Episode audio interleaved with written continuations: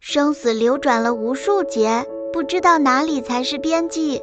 为了救一个众生，都要多劫的行菩萨道，何况每一劫中都能救度解脱无量的众生。所以修行菩提道，又怎能生起疲惫厌烦之心呢？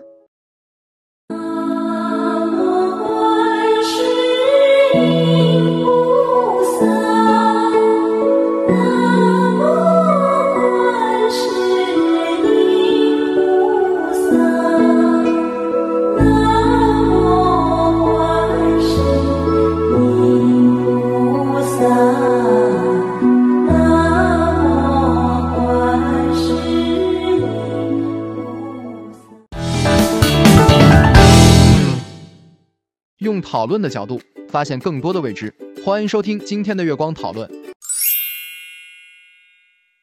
今天我们带来了两段话题，现在由我为大家讲述法不可得的话题。首先，我们面对这个法。被这个法束缚的时候，一定是你动用了你的心识来产生的一种思量，通过思意而去学法，因此你会被法所束缚。被法所束缚的根本原因不是法的问题，而是你自己面对这个法的时候，心生自己的一种纳受。这个纳受也是自身所定义的，你自己认为的，你被你自己所认为的东西而进行束缚的时候，就形同于像这个法被法所束缚一样，如同于说一切东西都是幻化的。那你去学这个法义见地的时候，你见什么东西都是幻化的。别人对你好言相劝，你也觉得是幻化的；别人对你骂力，也是觉得是幻化的。悲从中来，见一切东西都是悲伤的。因此，你是被法缚。这个法不是问题，是你错用其心导致的种种苦乐迷妄，背起了法而没有去融合，因此同于法缚这个名称。因此，修行的时候，我们可以做一个实验。当你去听到一个法义见地，你听了这个法义见地之后，你动用你的思量，这里面会产生什么弊端呢？好也是你说了算，不好也是你说了算。名义上你是听了这个法义见地，但是你去纠察它的根本的时候，还是都是自己说了算。我认为这个法是对的，我认为这个法是错的，是动用自己心识而产生的对于法的思量，而法是不能通过思量而得的，因此会被法缚。所以章句中讲。当而今者为法缚者，非法缚汝，以汝心推寻者，名法缚。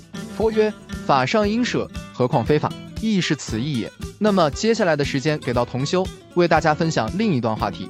好的，那么现在由我继续分享第二段，在魔力当中不断认清自己。很多人在魔力当中会不断的认清自己，并且能够更深的不断的去体悟佛法当中的奥妙。这是有些人。但是有一些人在魔力当中会变得体无完肤，会丢失自己。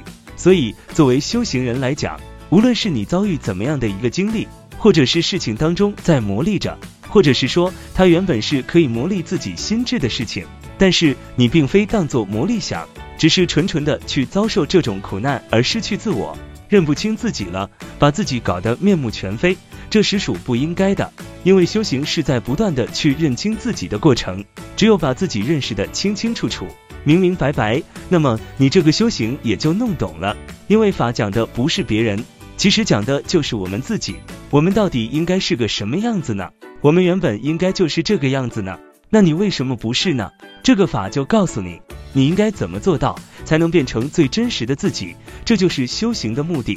所以要在磨砺当中不断认清自己。要学会做他人生命中的彩衣，而不是给他人去制造困惑而存在。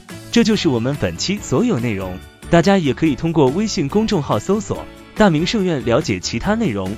Gagashow 搜索 Tarni Apple 播客或小宇宙搜索“荣正法师”。感谢大家的收听，我们下期再见。